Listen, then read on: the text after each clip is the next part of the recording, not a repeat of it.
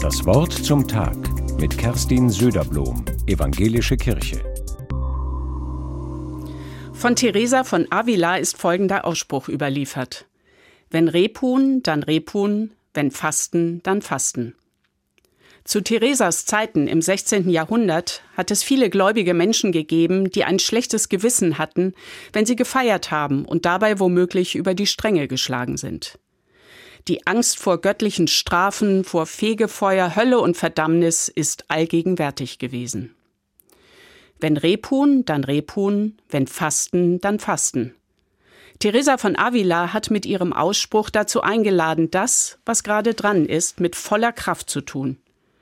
Sie hat die Menschen dazu ermutigt, keine Angst zu haben, sondern in Festzeiten aus vollem Herzen zu genießen. Denn ihre Lebenserfahrung hat gezeigt, dass Lebensfreude und Genuss oftmals ganz abrupt zu Ende gehen. Wegen ihrer tiefen Frömmigkeit in Verbindung mit ihrer praktischen Tatkraft ist Teresa von Avila mehr als einmal als Kraftwerk ihres Jahrhunderts bezeichnet worden. In der katholischen Kirche ist sie sogar heilig gesprochen worden. Ich finde, dass sie mit Recht geehrt wird. Denn sie hat der Nachwelt ihre Lebensweisheit hinterlassen, die auch heute noch aktuell ist. Ich kenne das Phänomen auch aus meiner Beratungsarbeit. Es zermürbt Menschen, wenn sie angesichts der vielen gesellschaftlichen Herausforderungen und Krisenherde das Gefühl haben, nicht mehr fröhlich oder ausgelassen sein zu dürfen. Manche entwickeln ein schlechtes Gewissen und tun das, was sie tun, nur noch halbherzig.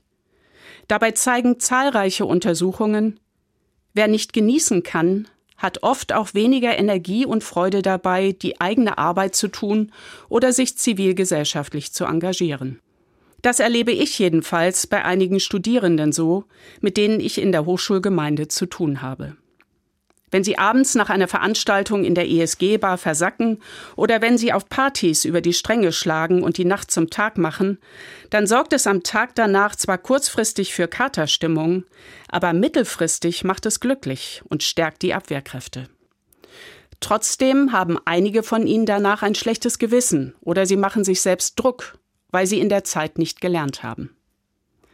Teresa von Avila würde den Studierenden vermutlich aufmerksam zuhören und dann eine Ansage machen. Wenn Rebhuhn, dann Rebhuhn, wenn Fasten, dann Fasten. Heißt, genießt eure Gemeinschaft und eure Feiern. Ein schlechtes Gewissen hilft weder euch noch anderen. Aber zu den Seminarzeiten schaltet ihr bitte wieder um. Macht das, was gerade dran ist, von ganzem Herzen. Kerstin Söderblom, Mainz, Evangelische Kirche.